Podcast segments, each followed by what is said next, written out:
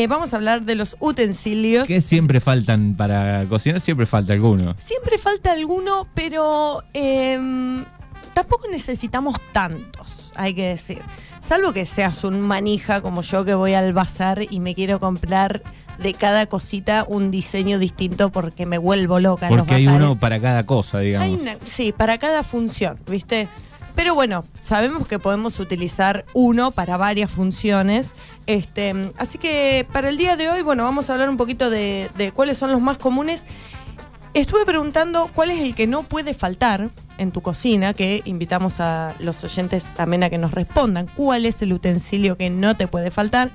Pero también me gustaría hacer eh, la pregunta de cuál es el utensilio que heredaste, porque todos en nuestra cocina tenemos algún utensilio de nuestra abuela o de nuestra madre, ¿no? Yo tengo una colección ahí. Sí, espectacular. Tu colección, la verdad que es súper completa. Tu cocina, un placer cocinar en tu casa, la verdad. En la casa de, de la abuela había cosas. En la casa de la abuela había un montón de cosas, mucho enlosado, mucha espumadera enlosada, mucha fuente enlosada, había como mucho de eso, cucharas de madera heredadas de generaciones, que después vamos a hablar un poquito de la cuchara de madera, Em, pero también me gustaría que me cuenten un poco de eso, ¿no? Cuchillos, ¿no? Los cuchillos que vienen de generaciones.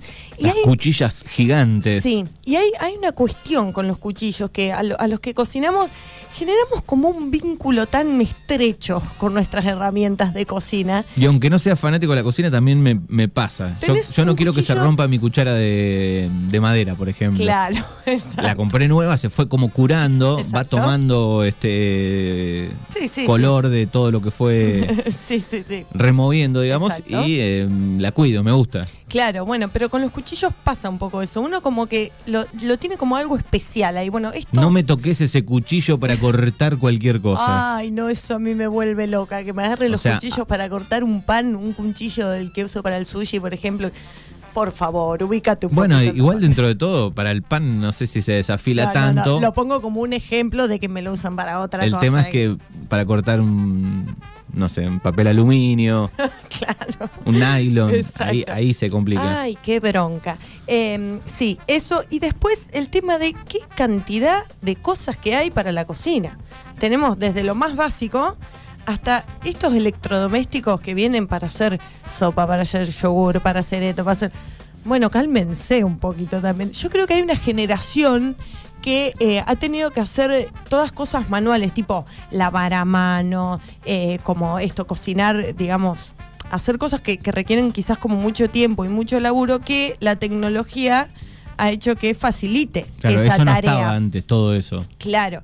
Entonces creo que hay una tendencia ahí de, uy, mira, esto me lo venden, es súper práctico. Y después tenés un terrible robot ahí arriba de la mesada que lo usás prácticamente nunca. Ya después hay que desarmar tanto para lavarlo, por ejemplo, eso, eh, que no dan ganas de usarlo, ¿no? Exacto. Hay cosas que si sos de hacer grandes cantidades o si tenés eh, o te dedicas a la cocina o lo que sea, bueno, por ahí se justifica un poco más.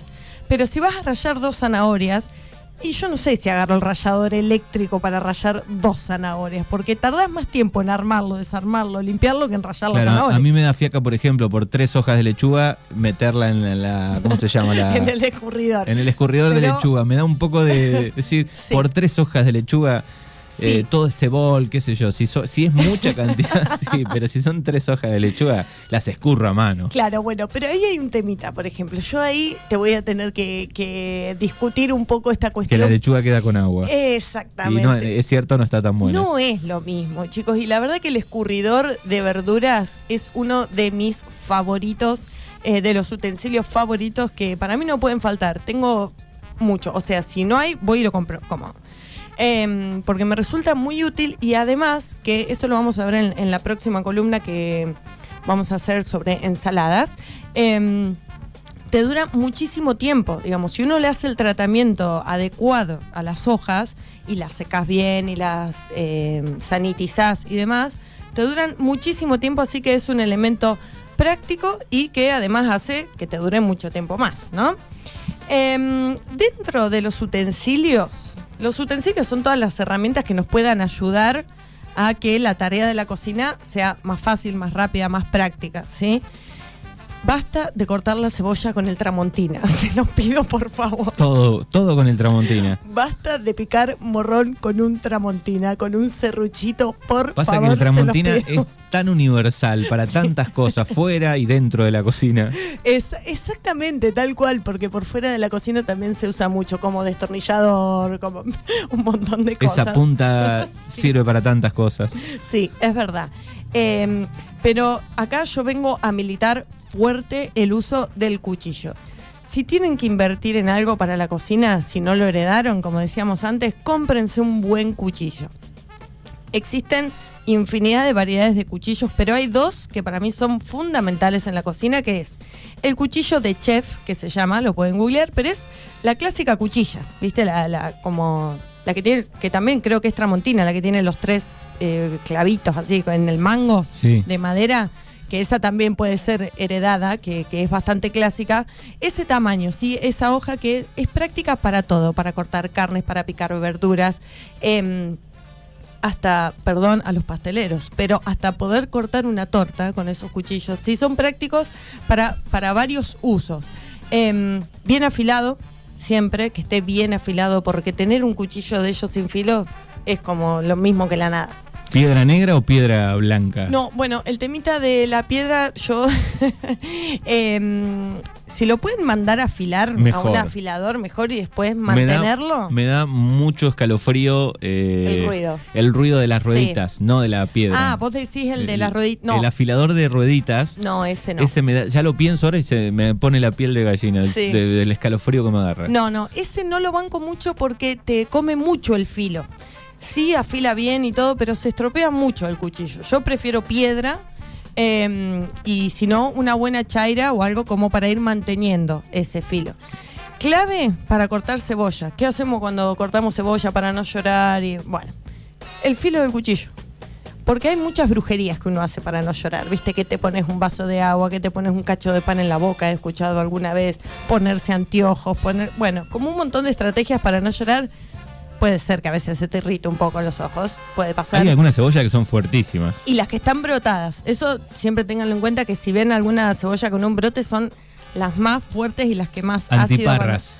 Exacto, las que usan para, para podar, por ejemplo, o se las clavan para cortar Y cebolla. chau problema. Bueno, hay dos mensajes acá eh, en el 41 38 80, aquellos que van participando con Tecno DS para llevarse el regalo de este lunes. Soy fan de las cucharas de madera, tengo más de 10. ¿eh?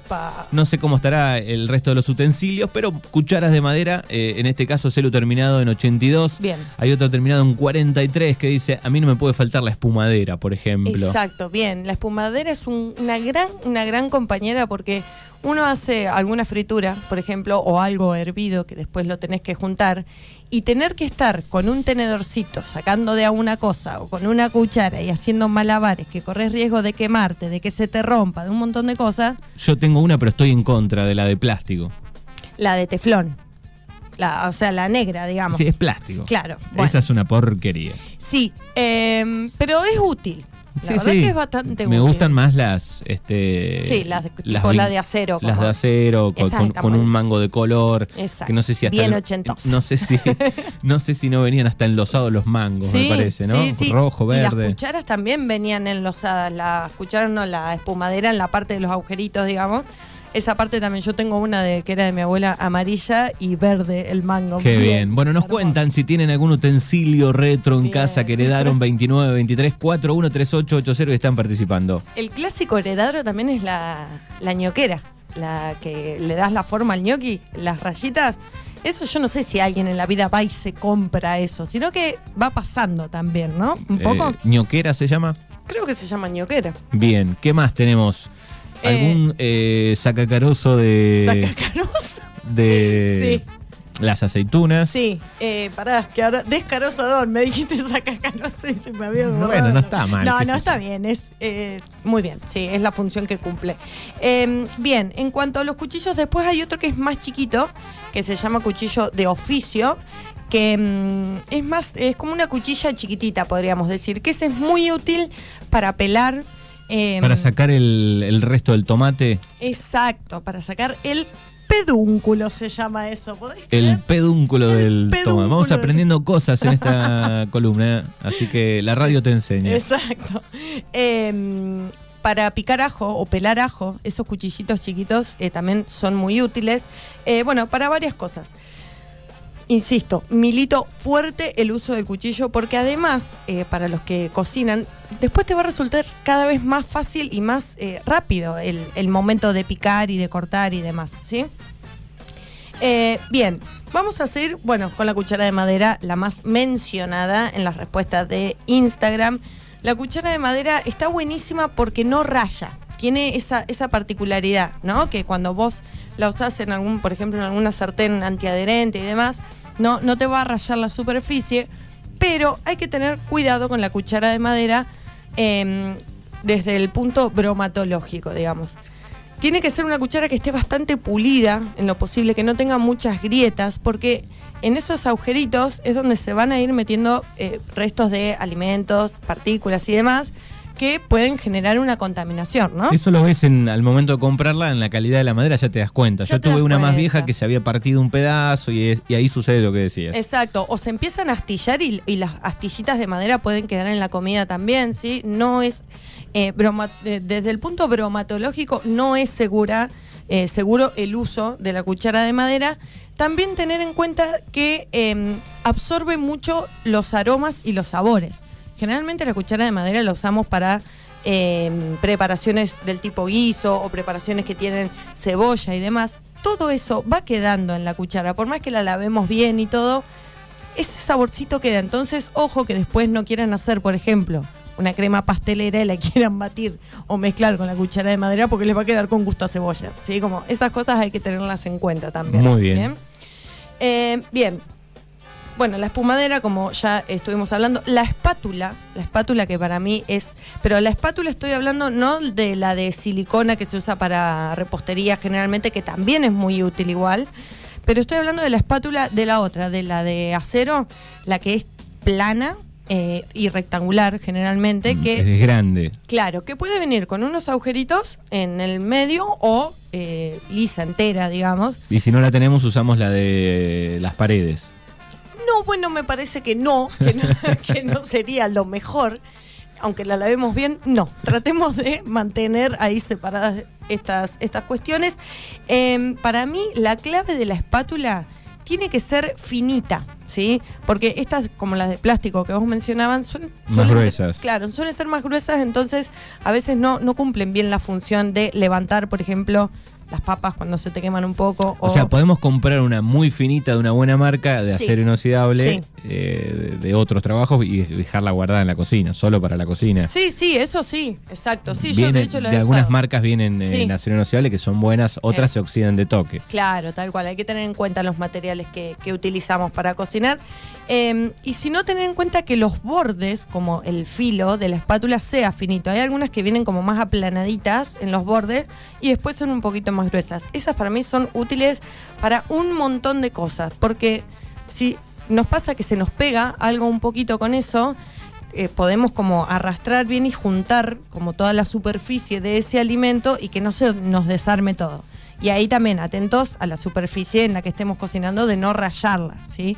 El tema del, antiadherente o, por ejemplo, las sartenes de, teflón, de las cuales en un momento yo fui muy fan, muy fan de la sartén de teflón, eh, porque la verdad que están, son súper prácticas. Si tenemos una sartén mediana, eh, que bueno, el tema sartenes y olla también, ¿quién pudiera heredar un juego de sartenes y ollas Essen, ¿no? La verdad, porque son una calidad espectacular, te duran años y años y años.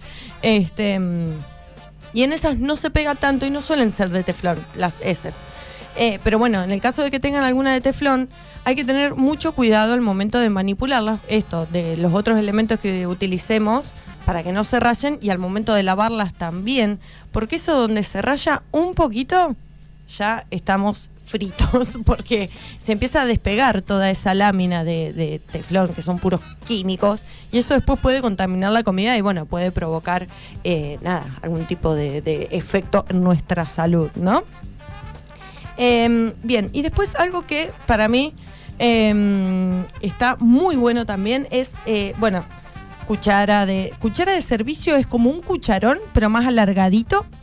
Eh, que también es larga, no sé cómo describirla, pero mm, nada, que está muy buena, es muy útil para salsas, eh, también te puede servir para sopa, no tiene como mucho fondo, pero están buenísimas. El batidor para mí es súper útil eh, y bueno, después eh, en un ratito, si quieren, les cuento algunas más que quiero hacer un- una especie de editorial de los tappers. Bueno, y seguimos hablando de utensilios. ¿Estoy? Ahí está. Seguimos, aquí estamos con los utensilios. Em, el tema de las tablas. Suele haber mucha tabla de madera en las casas. Eh, y acá lo mismo que dijimos con la cuchara de madera, ¿sí? Hay que tener muchísimo cuidado. Si las podemos cambiar por una de plástico, mejor, porque son más fáciles de limpiar eh, y no se ondean tanto, ¿viste? Que quedan como eso, ondeadas y después cuesta mucho cortar y picar. Eh, corremos el riesgo de cortarnos también. Con el cuchillo me faltó decir eso. Cuanto más afilado esté el cuchillo, menos riesgo de cortarte los dedos tenés. Muy bien. Hay que tenerlo en cuenta eso también. El tema de las tablas.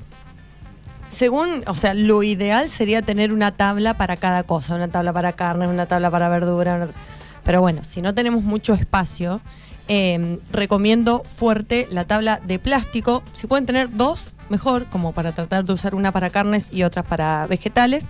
Eh, y el tema de la limpieza y la higiene siempre es fundamental. Si tienen de madera, clave que esté bien, bien seca antes de guardarla, ¿sí? Que no eh, conserve humedad. Porque también, lo mismo que la cuchara, si tienen los, las rayitas que se le forman por el uso, eh, van a juntar como mucha basurita, digamos, eh, que puede generar eh, organi- microorganismos que después puedan contaminar los alimentos, ¿sí? Em, el tema de los tuppers, fan de los tuppers. Una recomendación práctica, si se van a comprar tuppers, que sean cuadrados o rectangulares, porque van a ocupar menos lugar en la heladera cuando los guarden o en el freezer, ¿sí? No existen las heladeras redondas, sería una gran idea, la verdad, pero eh, generalmente... Pero hay mucho tape redondo. Hay mucho tupper redondo, exactamente. Y por ahí ocupan un volumen de, de espacio, digamos, que no sé si incómodo para acomodar después en la ladera o mismo en el lugar donde los guardemos, ¿no? Que sean eh, también eh, aptos para microondas, los tuppers, ¿sí?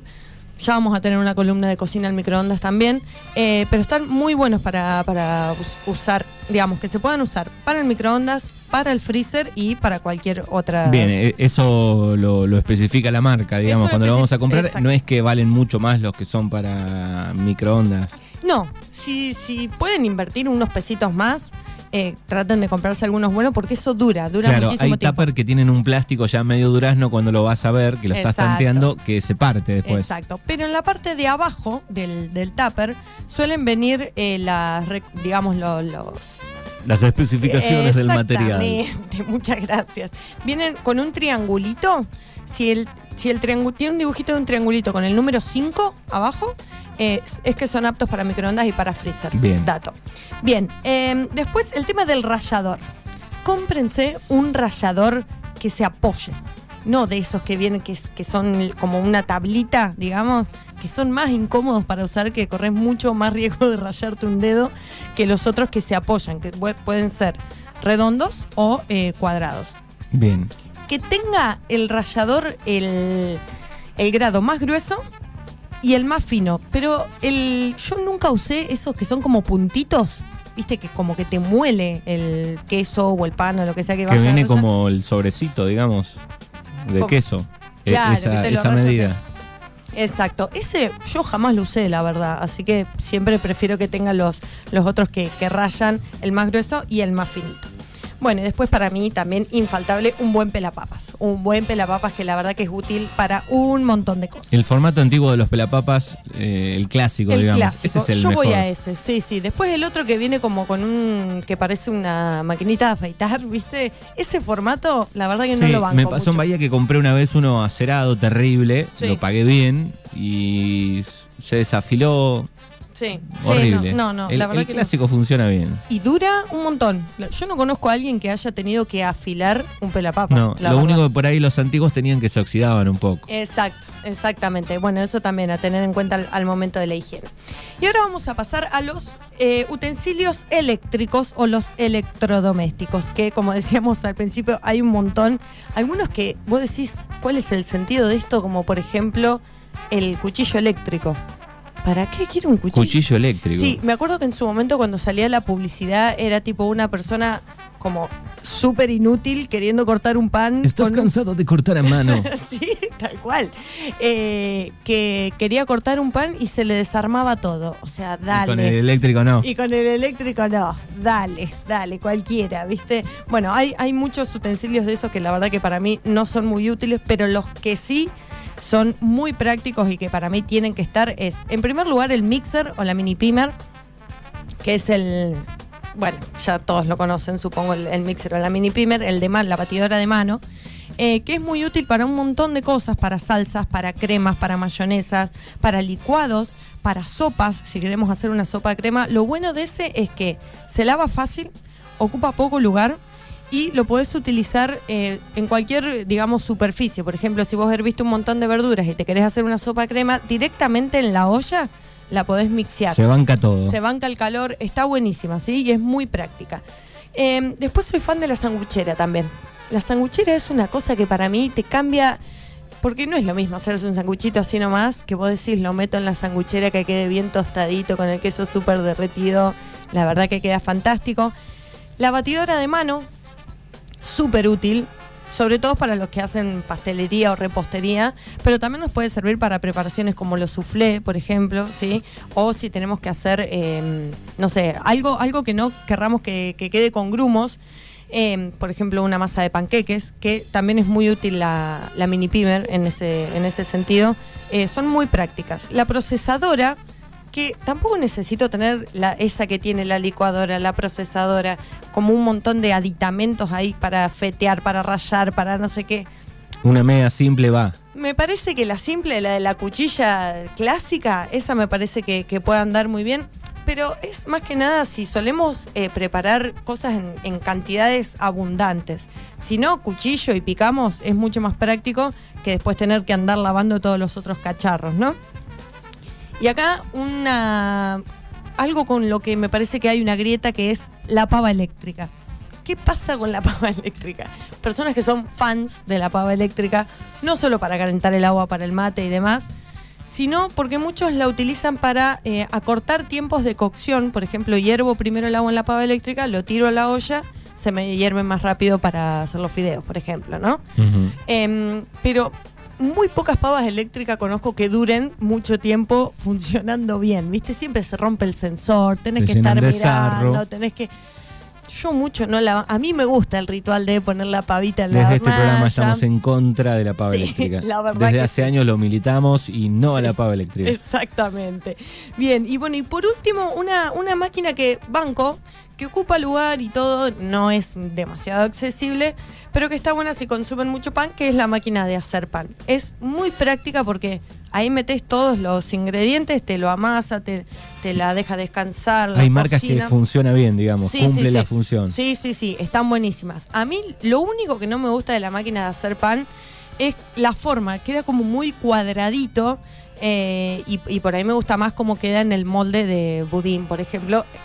Eh, O sea, doy este ejemplo porque en mi caso eh, mi madre la utiliza mucho para hacer eh, panes sin gluten, eh, para no contaminar con las fuentes del horno y demás. utiliza mucho la máquina que es súper práctica, la verdad, podés hacer un montón de cosas, queda buenísimo, pero bueno, ahí bueno, también depende de si consumen mucho pan o no. y se hace solo, es ponerlo, hasta algunas las podés programar para dejar a la noche, la dejás toda preparada y la programás para que a tal hora arranque a andar y te levantás a la mañana y tenés el pan y recién la apagás hecho. con el teléfono. Exacto, bueno, debe haber alguna con Bluetooth, guarda. Bien, si acá en el 41 38 80 dice, eh, estoy teniendo problemas con el colador porque es de plástico. Ah, el temita del colador también. Plástico clave. no, el, el colador no, de salvo algún plástico muy bueno, pero Sí. me da un poco, si son blancos por ejemplo, se empiezan como a, a gastar, a ensuciar. Sí, pero es lo mismo. Está bien que si tenés uno de acero inoxidable, es, el de es lo acero mejor. es el que va. Es el, ese es el mejor. Pero vienen diseñados. Si te compras uno medio truchex, bueno, sí, capaz que no te aguantas mucho el tema del calor y demás. Pero bueno, eh, son fáciles de limpiar también en ese caso. Lo tenés que desinfectar y bueno, lo pones, no pasa nada. Pero el mejor es el de acero, la verdad. Bien, tengo dos ollas Essen que heredé de mi abuela. Y moldes de aluminio también acá. Bien, muy bien. Las ollas Essen, ¿conservan los mangos? Porque viste que muchas veces vienen o sin la maderita de la tapa, viste que se pierde, o el mango de la sartén. Es muy El muy mango común de la sartén. Sí. También es complicada. Algunas venían con un tornillo fácil de, Sí. de reemplazar si se rompió. Sí. Y otras era otro sistema que no se podía. Sí, sí, sí, no sé. Ahora vienen unas que ya vienen como más eh, incorporado el mango, no es con un tornillo, sino como que viene más agarrado, entonces, y soporta más el peso. A mí me parece que las que hacían antes no soportaban el peso de la terrible sartén que era la Essen. Este, así que bueno, esos son más o menos en líneas generales los utensilios más conocidos. Hay infinidad. Ahora, ¿sabes cuál me estoy acordando? Que había una época que estaba muy de moda. Uno que era como con un alambrecito para cortar fetas de queso. Eso es algo tan, pero incómodo de usar. Nunca funcionaba. Siempre te quedaban las fetas de queso. Es verdad. ¿Lo, lo tenés? Después es, no había como- algo para- parecido como una, a una onda, digamos. Porque no había también uno con alambrecitos que era para cortar huevo, ¿no? ¿Qué era? Cla- Ah, viene uno, sí, uno que es un plástico abajo y arriba como varios alambrecitos que vos pones el huevo y te corta. ¿Para qué servía eso? Para cortar huevo. Pero para, No, para que te queden las fetas prolijitas de huevo y que después. para decorar, por ejemplo, en la cena navideña. Claro, exacto, en la torre de panqueques. Pero la verdad que no, El, no le encuentro. el mucho. cuchillo mucho mejor para Mucho eso. mejor, sí. O de última lo picás y lo mandás picado.